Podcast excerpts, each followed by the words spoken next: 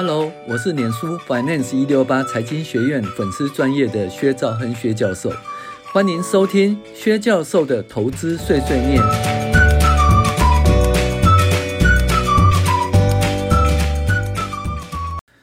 各位网友，大家好，我是薛兆亨薛教授。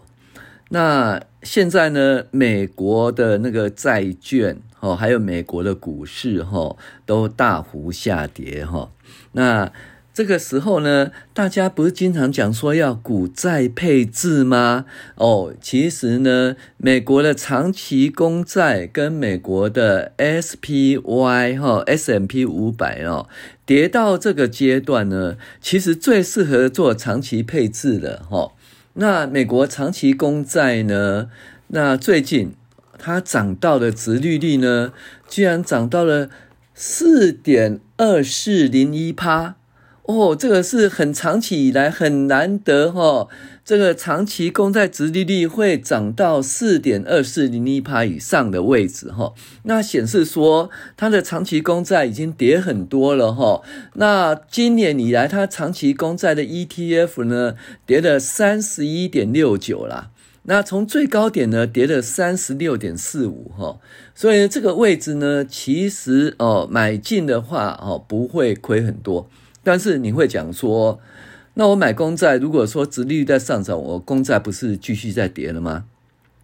对，但是五线谱来看，它就是一个，哎，它是一个悲观区哈，哦，相当低的位置哈。那如果说你现在来配合公债跟 SPY 哈的一个股票跟债券配置的策略的话，现在是一个不错的位置，那所以呢，你可以用百分之五十的钱跟百分之五十的钱，同时买进美国的长期公债哈，跟美国的那个股市的 ETF 哈，那做股债五十五十的股债配置，现在是一个相当好的时机，而且是相对安全点哈。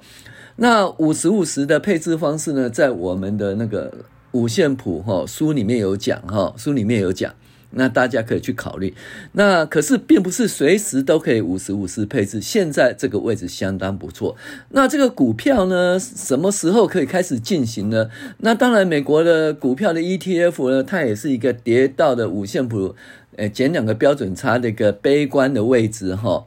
那可是我们觉得说，要搭配金字塔哈投资策略哈，出现第三次买进的时候，那同时可以买。而且这个时候，长期的公债值率又在百分之四以上的时候，可以同时哦买进那个美国的股票 ETF 跟美国的那个长期债券的 ETF，进行那个股票跟那个债券的一个呃，就是资金配置的五十五十投资法哈。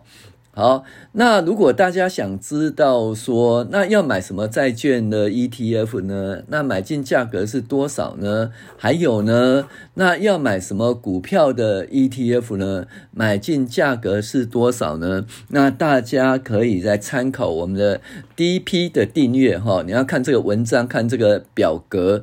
哦，可以到 Dream Player 的订阅哈。那 Dream Player 怎么订阅的话，那大家可以看我们 Podcast 下面的一个说明。哦，我是薛兆恩薛教授，谢谢您的收听。